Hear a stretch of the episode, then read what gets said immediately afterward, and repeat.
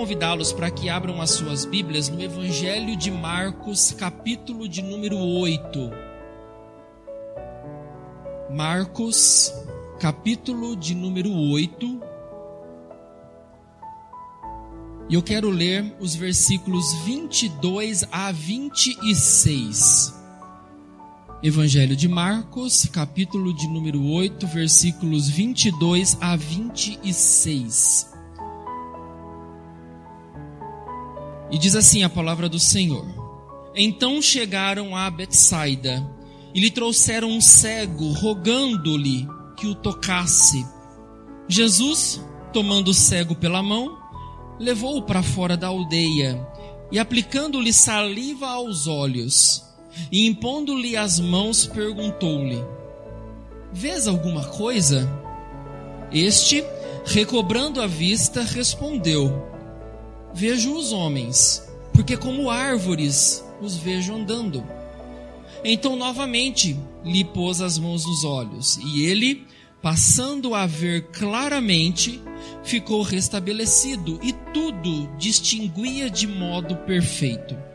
E mandou-o Jesus embora para casa, recomendando-lhe: Não entres na aldeia. Te damos graças, Jesus, por aquilo que já cantamos, lemos, oramos e rogamos ao Senhor que nos faça agora mais uma vez compreendermos a palavra do Senhor que é viva e transforma o coração. Abençoe-nos, eu oro, em nome de Jesus Cristo. Amém. Quantos aqui já precisaram ir a um oftalmologista? Para alguns é ainda oculista, né? Ficou mais moderno agora falar oftalmologista, mas a gente ainda fala oculista. A maioria de nós, com certeza, já precisou ir a um oftalmologista. E se hoje você usa óculos, é porque você passou por uma avaliação e chegou-se à conclusão que você tem uma incapacidade de visão perfeita no nível físico. Incapacidade de visão perfeita no nível físico. Mas não tem problema, tá tudo certo, porque você não está sozinho nessa. Estima-se que no Brasil cerca de 35 milhões de pessoas usam óculos. Várias pessoas fazem uso desse instrumento para poder enxergar bem e enxergar melhor. E é tão interessante que, mesmo que seja desconfortável no início, você se acostuma e se torna um item da sua rotina. Você já não consegue sair sem ele. E se você sente que esqueceu, você bate a mão aqui, bate a mão no bolso, pega na bolsa e não está lá, você já sente falta. E por mais que seja ruim no começo, acostuma. Você se acostuma com esse item, com o seu óculos. E é tão interessante que o mercado entendeu isso. E hoje você vê óculos de todas as cores, de todos os tipos e de todas as marcas. Faz parte agora do seu modelito de sair. Combina o óculos com a roupa. Combina o óculos com o seu estilo. Isso é para tornar você mais atraente, para você se sentir bem com o óculos, para você ficar confortável usando o seu óculos. Mas agora eu quero que você preste atenção nessa frase que eu vou ler. Não sou um ateu total. Todos os dias tento encontrar um sinal de Deus, mas infelizmente não encontro. Vou repetir a frase para você. Não sou um ateu total. Todos os dias eu tento encontrar um sinal de Deus, mas infelizmente não encontro. Quem disse isso foi um escritor português chamado José Saramago. Provavelmente você já ouviu falar quem é. E a opinião dele, nessa frase em específica, me faz entender que existe pessoas que não têm incapacidade de visão perfeita no nível físico apenas, mas que existem muitas pessoas que têm incapacidade de visão perfeita no nível espiritual. Alguém dizer uma frase dessa não tem óculos que conserte, porque o problema dele não é de vista, o problema dele é de coração. é alguém que está cínico e cético para com aquilo que Deus está fazendo. Como alguém em sã consciência pode dizer: Eu procuro ver Deus agindo, mas não consigo encontrar. Eu não consigo ver. Eu procuro encontrar Deus, mas eu não encontro. Isso não é problema de alguém que precisa de óculos, mas é de alguém que precisa de um encontro com o Senhor Jesus. O apóstolo Paulo, na sua carta aos Romanos, já falou sobre pessoas que procuram encontrar Deus e dizem não encontrar. Romanos, capítulo de número 1, versículos 18 a 21, presta atenção no que Paulo fala. A ira de Deus se revela do céu contra toda impiedade e perversão dos homens, que detêm a verdade pela injustiça. Porquanto, presta atenção, o que de Deus se pode conhecer é manifesto entre eles, porque Deus lhes manifestou. O que Paulo está dizendo aqui? Deus está irado porque ele se revelou e ele se mostrou. Mas as pessoas estão pegando a sua verdade e tornando ela em mentira. Mas Paulo continua: porque os atributos invisíveis de Deus, assim o seu eterno poder, como a sua própria divindade, claramente se reconhecem desde o princípio do mundo, sendo percebidos por meio das coisas que foram criadas. Como nós podemos saber que existe Deus? Olhando para aquilo que Ele criou. É impossível você acordar pela manhã num dia onde o sol brilha intensamente, as nuvens são todas azuis, e você pensar: isso foi obra do acaso. Isso foi algo que não sei quem fez. É isso que Paulo está dizendo. Deus se revelou e ele se fez conhecido por meio das coisas que ele criou. E ele continua então: tais homens que agem assim são por isso indesculpáveis. Quem diz, procuro Deus e não encontro, mesmo vendo a beleza de tudo que criou, o apóstolo Paulo diz: vocês são indesculpáveis porque Deus se revela. Basta você abrir os olhos para ver Deus. E ele então termina esses versos dizendo: Porquanto, tendo conhecimento de Deus, não o glorificaram como Deus, nem lhe deram graças, antes se tornaram nulos em seus próprios raciocínios, obscurecendo-lhes o coração insensato. Percebam que Paulo está dizendo assim: o problema dessa turma não é de vista. Eles não precisam de um oftalmologista, eles não precisam de um oculista, eles não precisam de óculos. O que, eles precisam? De um coração renovado. Eles precisam de um coração transformado. Porque só aqueles que têm um coração transformado vão ver Jesus, vão ver Deus em cada detalhe dessa vida. E é pensando nisso, nessa necessidade que nós temos de uma visão espiritual maior para esse ano de 2022, que eu li com vocês o texto de Mateus, de Marcos, perdão, capítulo de número 8. Porque eu sei que a maioria de nós aqui não tem problema nenhum. Sabe que Deus existe pessoas que já foram salvas, regeneradas, convertidas pelo Evangelho de Cristo, pessoas que já passaram pelo arrependimento, pessoas que já sabem que Jesus é o seu Senhor e o seu Salvador. O seu problema, com certeza, não é um problema como de José Saramago, porque você sabe quem é Deus. O problema é que a gente vai ficando cego à medida que a gente vai vivendo e a gente não vai conseguindo ver Deus agindo na nossa vida, vendo Deus trabalhar na nossa caminhada. A gente às vezes fica com o coração pequeno quando Deus não faz aquilo que a gente gostaria que Ele fizesse. A gente fica com o coração endurecido quando a gente vê que as coisas não estão acontecendo do jeito que nós havíamos planejado.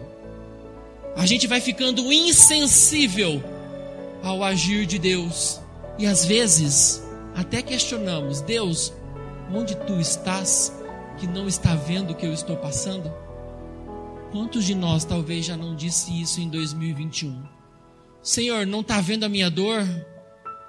O Senhor não está percebendo a minha situação? Isso faz você ficar cada dia um pouquinho mais cego para as coisas espirituais. E o texto que nós lemos, ele é muito simples. Ele é muito objetivo. E ele nos dá algumas personagens interessantes. A primeira é uma cidade chamada Betsaida. Betsaida era um vilarejo. Era uma pequena vila, mas que ela se tornou uma cidade porque um homem chamado Felipe, para poder agradar um imperador romano chamado Augusto, fez essa vila se tornar uma cidade em homenagem à filha desse imperador. E a cidade se chamava Júlia Betsaida, em homenagem à filha desse grande imperador romano. Ela ficava entre duas cidades que você com certeza conhece na Bíblia, chamada Lago de Genezaré e Cafarnaum. Você já viu essas cidades e então Betsaida está próxima a, ela, próxima a elas. O nome dela significa Casa da Pesca. Então nós temos uma cidade apresentada aqui para nós. Mas nós também temos um homem que é cego. Não é isso que nós lemos de um homem cego? Aqui tudo indica, esse homem não era cego de nascença. Por quê? Porque o texto diz que quando ele começou a recobrar a visão, ele viu homens andando como árvores. Então ele já tinha uma noção do que era homem e do que era árvore. Então é alguém que ao longo da vida perdeu a sua visão. Isso, pasmem-se, era muito normal na Palestina. O sol era muito forte. E os ventos, quando vinham, trazia muita poeira. Isso fazia com, as, com que as pessoas começassem a ter problemas de visão. E alguns historiadores dizem que não era incomum você passar por certos lugares, verem os cegos sentados com moscas pousando nos seus olhos. E isso trazia inúmeras infecções. Então, um cego era como se fosse algo bastante comum e normal naquele tempo. E a gente é apresentado a um cego que estava próximo a essa cidade chamada Betsaida. E então a gente tem mais um personagem que eu acho que ele dispensa apresentações, que é um homem chamado Jesus Cristo. Um homem chamado Jesus, e Jesus então realiza algumas coisas. Jesus, ele quando ouve esse cego sendo trazido por alguns companheiros, Jesus retira esse homem do meio da multidão. Jesus tira ele da cidade, leva ele para os portões afora. Talvez você se pergunte: por que, que Jesus não o curou ali onde ele estava? Por que, que Jesus se deu o trabalho de tirar esse homem de dentro da cidade para então curá-lo da sua cegueira? Nós temos três possibilidades. A primeira é que o objetivo de Jesus não era se tornar popular. Jesus não queria ser famoso. Imagine você, ele fazendo esse milagre à vista de uma multidão. Ele ia se tornar extremamente famoso entre aquelas pessoas. Mas Jesus não quer popularidade. No entanto, que no versículo 26 que nós lemos, Jesus, depois de efetuar a cura nesse homem, diz: Não fala para ninguém e nem vai lá para dentro da cidade. Vai embora para sua casa. Não volta para lá, não fica falando para todo mundo que foi eu quem fez isso em você. Jesus não queria ser famoso. E sabe por que Jesus não queria ser famoso? Porque se você continua lendo o Evangelho de Marcos, ele está indo em direção a Jerusalém. E o que, que acontece com Jesus em Jerusalém? Ele é entregue à cruz. Então Jesus não queria ser conhecido como um milagreiro nem um curandeiro. Ele queria ser conhecido como salvador de pessoas. Ele não queria que a fama dele corresse nas cidades por onde ele passava, como sendo alguém que efetua, efetua milagres. O que ele deseja é que as pessoas o vejam como salvador de pecadores. Mas também, quando Jesus retira esse homem para fora dessa cidade, Jesus está mostrando a sua compaixão para com aquele homem. Aquele era o momento do cego. Não era um momento de multidão, era um encontro particular e pessoal. Jesus com aquele homem. Jesus está aproveitando a oportunidade para acolher o coração desse cego. Para dizer para ele agora é entre eu e você. Não é entre multidão. Não é entre um monte de gente. Agora é a conversa entre mim e entre você. Mas a terceira possibilidade é que Betsaida não era mais digna de ver nenhum milagre de Jesus. O evangelista Mateus, no capítulo 11 do seu evangelho, versículo 20 e 22, diz assim: Passou então Jesus a increpar as cidades nas quais ele operara numerosos milagres. Pelo fato de não se terem arrependido, ai de ti, Corazim, ai de ti, Betsaida, porque se em Tiro e em Sidom se tivessem operado os milagres que em vós se fizeram, há muito que elas se teriam arrependido com pano de saco e cinza. E contudo, vos digo, no dia do juízo haverá menos rigor para Tiro e Sidom do que para vós outras. Então Betsaida já tinha visto muitos milagres de Jesus, mas não se arrependeram. Então Jesus tira esse homem de dentro dessa cidade para dizer: vocês não são mais dignos de verem eu realizar milagres. Isso não converte vocês. Vocês não se arrependem. Vocês estão cegos para ver o que eu estou fazendo. Esse é o texto que nós lemos.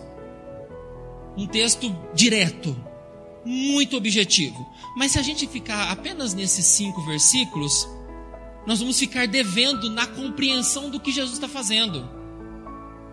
Porque se você compreendeu que Jesus não quer ser apenas um milagreiro ou um curandeiro, existe mais coisa aqui, pelos quais Jesus realiza esse milagre e esse milagre em específico. Porque eu não sei para você, o que me salta aos olhos nesse texto é: usou saliva para curar um cego? O que, que é isso que Jesus está fazendo? Cuspir no olho do cego para que ele pudesse ver. E se a gente ficar só nisso, a gente vai ficar especulando. E entenda, a Bíblia não é para matar sua curiosidade. A Bíblia é para ser o manual de Cristo para a vida eterna.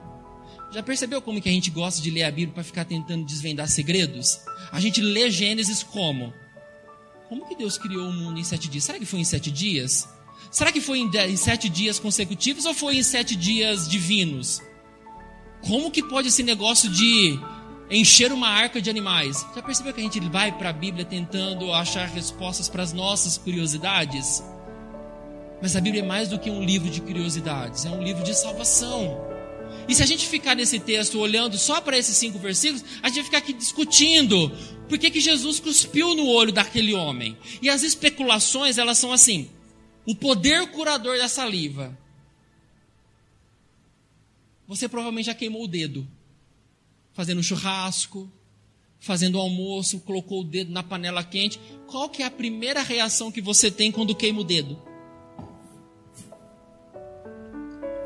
Hã? Não é colocar o dedo na boca? Para alguns vai ser, olha, Jesus está usando algo tão natural. Ele usou saliva. Se saliva faz o dedo queimado parar de doer, então tá tudo certo. E isso era muito comum naquela época. Eles acreditavam que a saliva tinha algum poder de cura. Era essa a crendice na época. E Jesus se vale daquilo que é normal para eles, para poder ensinar eles. Mas eu acho também que Jesus usa isso para poder rebater o pedido dos fariseus nos versículos anteriores. No versículo 11 e 13 do capítulo 8 de Marcos, os fariseus pedem a Jesus um sinal. Mostra para nós que tu és realmente Deus. Mostra para nós um milagre, algo do céu, algo grandioso. E Jesus cura esse homem com a coisa mais ínfima que poderia: saliva, dizendo: Eu não vou mostrar para vocês sinal de nada, eu não preciso disso. E Jesus usa então a saliva. Mas será que é tudo isso que o texto quer ensinar para nós? Será que esse é o fim? Esse é o conteúdo todo do texto? Eu creio que não. A gente tem que ir mais além para poder entender o que está acontecendo aqui com esse cego. E para isso, nós vamos dar uma estudada no capítulo 8 e de maneira bastante breve, eu quero convidá-los para os versículos 11 a 13.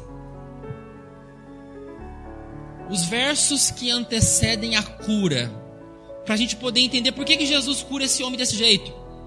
Versículos 11 a 13 diz assim: E saindo os fariseus, puseram-se a discutir com ele, ele Jesus, e tentando, pediram-lhe um sinal do céu. Jesus, porém, arrancou do íntimo do seu espírito um gemido e disse: Por que pede esta geração um sinal? Em verdade vos digo que a esta geração não se lhe dará sinal algum e deixando-os, tornou a embarcar e foi para o outro lado. Você, ao longo do Novo Testamento, vê Jesus debatendo muito com os fariseus. Os mestres da lei não acreditavam que ele era o Messias prometido. Eles não acreditavam que Jesus era Deus, o Deus encarnado que veio para salvar o seu povo. Eles não conseguiam crer quem era Jesus. E por isso eles se opunham ao Senhor Jesus. O problema deles era a falta de visão? Não, porque eles viram e muitas vezes Jesus realizando grandes milagres. Eles viram Jesus curar inúmeras pessoas. Eles viram Jesus ressuscitar mortos. Eles viram Jesus realizar todo o tipo de milagre. O problema deles era o coração. O coração desses homens estava endurecido para ver Jesus e saber que ele era o Messias, o Cristo, o enviado de Deus ao mundo. E depois de um grande episódio, lá no comecinho do capítulo 8, o que está escrito na sua Bíblia? Qual o milagre que Jesus realizou no capítulo 8? Multiplicação de pães. Mesmo depois de verem e saberem que Jesus havia realizado um grande milagre de multiplicação de peixes, esses homens pedem um sinal. Para eles não está bom. Eles querem ver mais. Eles querem ver coisas espetaculares acontecendo. Eles querem ver Jesus realizando muitas coisas. Mas Jesus não se deixa levar pela intenção do coração duro desses homens. Ele diz: Não, essa geração não vai ver nenhum sinal. Essa geração não precisa de mais nada, porque vocês são duros de coração. E aqui me faz pensar que Jesus também está confrontando eu e você. Porque a gente acha que ele está agindo só quando coisas espetaculares acontecem. A gente acha que Deus está agindo somente quando a gente vê grandes coisas, grandes milagres, grandes aparições, quando grandes coisas acontecem. A gente acha que Jesus só age por meio dessas coisas. A gente deseja ver grandes milagres.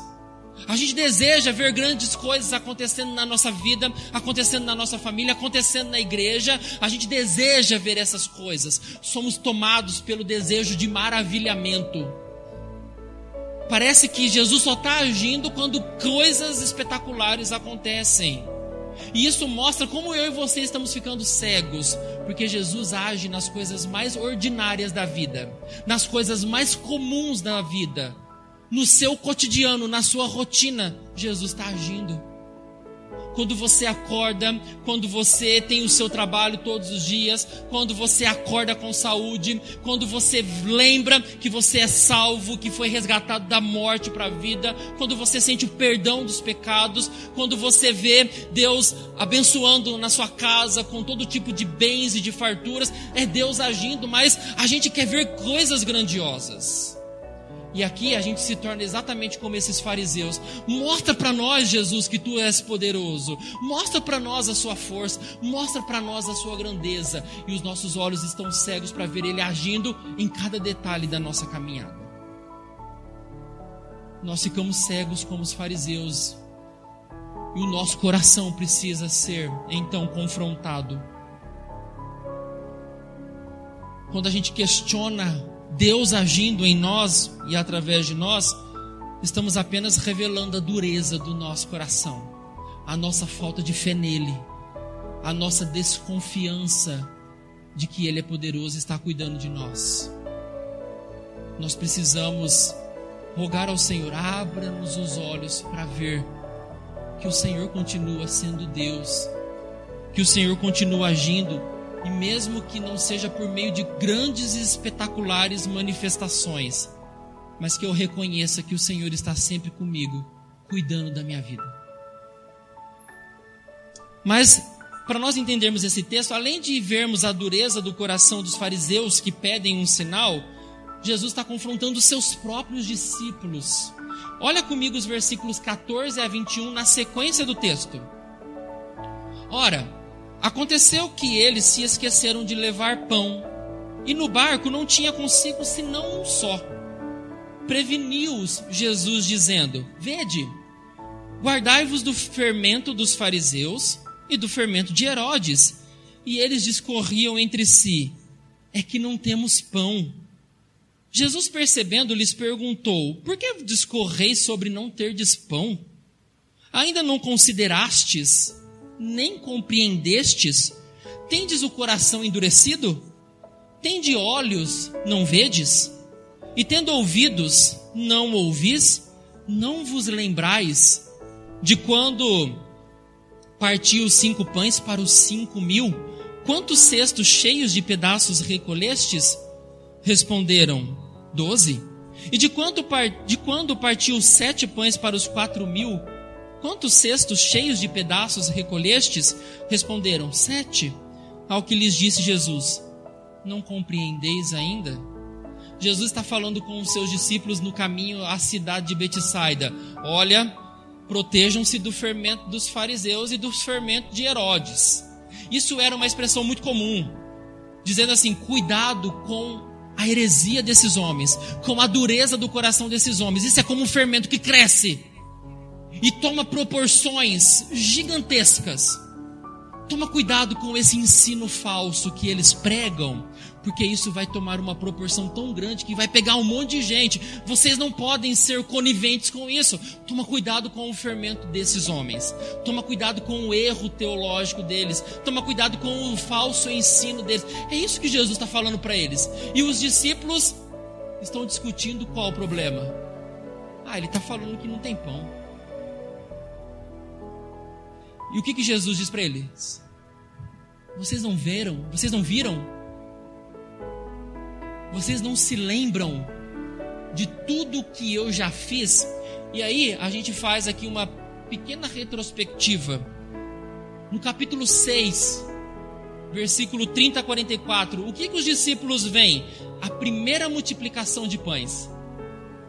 No capítulo 6 ainda, versículos 42, 45 a 52, eles veem Jesus andando sobre o mar. No capítulo 7, a partir do verso 24, eles veem Jesus exorcizando uma mulher endemoniada. No capítulo 7, a partir do versículo 31, eles veem Jesus curando um surdo gago. No capítulo 8, que nós lemos, eles veem Jesus multiplicando pão e peixe mais uma vez. É por isso que Jesus pergunta: Vocês não viram o que eu fiz? Vocês não se lembram de tudo que eu realizei no meio de vocês? Vocês não conseguem enxergar, vocês ainda não compreenderam quem sou eu. Vocês estão preocupados com o pão.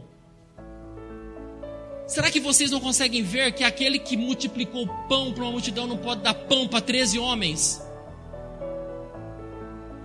Aquele que multiplicou o pão para 5 mil pessoas não pode dar pão para 13 pessoas. É essa mesma a preocupação de vocês? É com isso que vocês estão preocupados? Vocês não conseguem ver que o pão da vida está entre vocês? Vocês não conseguem enxergar que aquele que realiza grandes milagres também pode realizar milagres aqui e agora para vocês? E Jesus está confrontando os discípulos porque eles estão ficando cegos. Apesar de verem, de ouvirem, de andarem com Jesus, eles estão ficando cegos. E isso é para mim e para você também. É para nós, porque também questionamos. Jesus, por que, que o Senhor não está fazendo? E nos esquecemos de tudo que ele já fez. É aquilo que a Bíblia fala, quero trazer à memória aquilo que me dá esperança. Você tem que se lembrar do que Jesus já fez. Porque quando você se lembra do que ele já fez, você caminha sem as suas ansiedades, sem os seus medos e suas preocupações, porque você sabe que ele já cuidou de você lá atrás. O mesmo Deus vai continuar cuidando de você daqui para frente. Você precisa recordar, se lembrar, Deus presente com você para que você seja livre dos seus temores e dos seus medos e você passe a confiar mais fielmente e mais obedientemente no Senhor. Se Ele cuidou de você no passado, Ele é o mesmo Deus, Ele vai continuar cuidando agora e Ele vai cuidar de você até o fim. É Ele chacoalhando eu e você. Eu continuo mesmo. Eu continuo fazendo as mesmas coisas. Abra os olhos para ver, porque vocês estão ficando cegos porque vocês não estão enxergando o que eu estou fazendo. Sabe o que, que a gente parece? Gente com gosto de pão na boca, mas pensando na possibilidade de faltar. Já percebeu que a gente é assim? A gente ainda está com gosto de pão na boca, mas a nossa preocupação é ele vai faltar. Vai que acaba. A gente é assim. Isso mostra como nós estamos ficando cegos porque não estamos compreendendo o que Deus está fazendo. E depois disso, de confrontar o coração duro dos fariseus, e depois de dar um chacoalhão nos seus discípulos, é que a gente entra no milagre do cego. O milagre do cego nada mais é do que pedagógico. Jesus quer ensinar por meio da cura desse homem. Cinco versículos, mas que trazem um ensinamento. O texto diz que Jesus chega na cidade e algumas pessoas trazem esse cego para ser tocado por Jesus. O texto não diz que eles levam Jesus, levam o cego, perdão, até Jesus, para Jesus fazer milagres extraordinários. Eles não pedem, Jesus, joga uma bola de fogo do céu e cura esse homem. Jesus, faz malabarismos, porque a gente quer ver coisas grandes. E faz esse homem ficar curado? Não. O que, que eles pedem para Jesus? Jesus, só toca nele. Porque eu sei que quando o Senhor toca, ele é curado. Por isso que a gente cantou, tocou-me. Tocou-me Jesus. Ele tocou a mim e a você. E de paz, ele encheu o nosso coração. Quando o Senhor Jesus me tocou, livrou-me da escuridão. O que, que esses homens querem? Jesus só toca nele. Porque eu sei que quando o Senhor tocar, ele vai ser curado. Esse homem vai ser curado. E então Jesus tira esse homem da aldeia, leva esse homem para fora para evitar tumulto, alvoroço e tudo aquilo que eu expus para você no começo. E assim, Jesus aplica saliva nos olhos desse homem. E Jesus pergunta para ele: Você vê alguma coisa? O texto diz que ele começa a recobrar um pouco a visão, e a resposta é: Eu vejo os homens, porque como árvores os vejo andando. O que está acontecendo aqui? É o único texto que mostra Jesus fazendo um milagre em duas etapas. Ele perdeu o poder? Será que Jesus errou a mão? Será que ele falou uma palavra errada que não era aquela específica para esse tipo de cura, como se ele fosse um feiticeiro usando uma varinha? De forma alguma, Jesus não errou. Mas Jesus está ensinando os seus discípulos. Vocês são como este cego. Eu já toquei vocês, mas vocês ainda insistem em ser cegos. Eu já toquei vocês quando eu chamei vocês para serem meus. Eu já toquei a vida de vocês. Vocês já viram o que quem eu sou. Vocês já viram do que eu sou capaz, mas vocês ainda estão cegos vocês ainda não estão vendo bem, vocês ainda estão vendo as coisas distorcidas. Mas aqui está quem vai curar vocês. E o texto diz que Jesus toca de novo. E o texto diz que esse homem passa a ver claramente tudo com perfeição. Agora esse homem não é mais cego. Agora ele pode enxergar.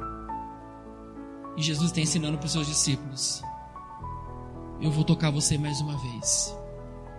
E agora você vai ser curado para sempre. É isso que Jesus está fazendo comigo, com você nessa noite. Eu estou tocando você mais uma vez. Porque pode ser que 2021 deixou você com a vista embaçada. Pode ser que os problemas de 2021 deixou você preocupado demais. Pode ser que 2021 deixou você abalado demais e você não está me vendo. Você não está compreendendo o que eu estou fazendo. Mas está aquele aqui que vai tocar você de novo nessa noite, em nome de Jesus e Ele vai desembaçar a sua vista espiritual, para que você possa ver que Deus está fazendo, que Ele não perdeu a mão, mas que Ele está no controle de todas as coisas. E então o texto continua, partindo aqui para o nosso final, versículos 27 a 30.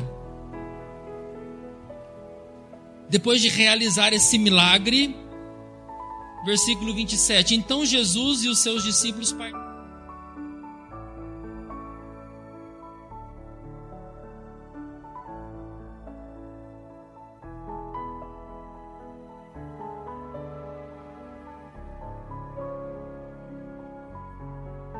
Lhes perguntou: Mas vós, quem dizeis que eu sou? Respondendo, Pedro lhe disse: Tu és o Cristo. Aqui Pedro não tem a visão mais embaçada. Agora ele diz: Eu sei quem tu és. Os meus olhos foram abertos porque o Senhor me tocou mais uma vez. Tu és o Cristo. Eu sei quem o Senhor é. Agora eu entendo quem é o Senhor. Tu és poderoso. E não existe nada difícil para ti. Tu és o Cristo. Pedro exclama. Mas sabe qual é a questão, irmãos? É que isso é um compromisso diário. Todos os dias você precisa se lembrar que Ele é o Cristo. Sabe por quê? Olha comigo, versículo 31 em diante. Vamos continuar o texto. Olha o que acontece. Então começou ele a ensinar-lhes que era necessário que o filho do homem sofresse muitas coisas, fosse rejeitado pelos anciãos, pelos principais sacerdotes e pelos escribas, fosse morto e que depois de três dias ressuscitasse. E isto ele expunha claramente. Mas Pedro, chamando-o à parte, começou a reprová-lo. Jesus, Porém, voltou-se e, fitando os seus discípulos, repreendeu a Pedro e disse: Arreda, Satanás, porque não cogitas das coisas de Deus, e sim. E aquele mesmo Pedro que anteriormente disse: Tu és o Cristo. Agora Jesus está abrindo o coração para eles. Olha, vai haver o tempo em que eu vou ser rejeitado em que eu vou ser entregue para a morte, em que eu vou ser levado para a cruz. Vocês fiquem cientes disso, de que essa é a minha missão. O mesmo Pedro que disse: Tu és o Cristo, chama Jesus no canto e fala assim: Jesus, para com isso. Tu és o Cristo. Essas coisas não vão acontecer contigo, não. Jesus olha para todos eles e diz: Arreda-te, Satanás. Porque você não está cogitando das coisas do reino de Deus, você está falando das suas coisas. Esse é um compromisso diário, irmãos. Para que a nossa visão não comece a embaçar de novo. E a gente comece a não entender mais quem é Jesus. Não precisou de muito tempo. O texto diz que eles ainda. Pedro me dá mais uma mancada. E eu e você somos assim. Pode ser que você saia daqui nessa noite com o coração em êxtase você sai daqui nessa noite dizendo: 2022 vai ser um ano espetacular na minha vida. 2022 vai ser o melhor ano de todos na minha vida. Deus abriu a minha visão. Agora eu vejo. Amanhã você já está tipo: será mesmo que Deus está fazendo? Será que vai acontecer mesmo? Será que Deus não pode mudar de opinião e as coisas não darem certo? Cuidado. É isso que o texto está ensinando para mim e para você. cuidado para você não se perder e a sua vista começar a embaçar de novo. 2022 só está começando. Hoje ainda é o segundo dia do ano. E a gente faz muitas promessas de fim de ano: estudar, emagrecer, casar, trocar de carro, pintar casa. A gente faz um monte de plano. Por que, que você não inclui aí ter uma visão maior de Deus? Conhecer mais a Deus, amar mais o Senhor. Que isso seja o que a gente busque nesse ano. Porque às vezes a gente se acostuma a conhecer pouco quem Deus é. Mas tem muita coisa que ele quer mostrar para mim, para você, de quem ele é. Como Jó diz lá no final do seu livro: Antes eu te conhecia de ouvir falar, mas agora os meus olhos te veem. Que você conheça Jesus não só porque você ouve falar de Jesus, mas que você conheça Jesus porque você está experimentando Jesus na sua caminhada.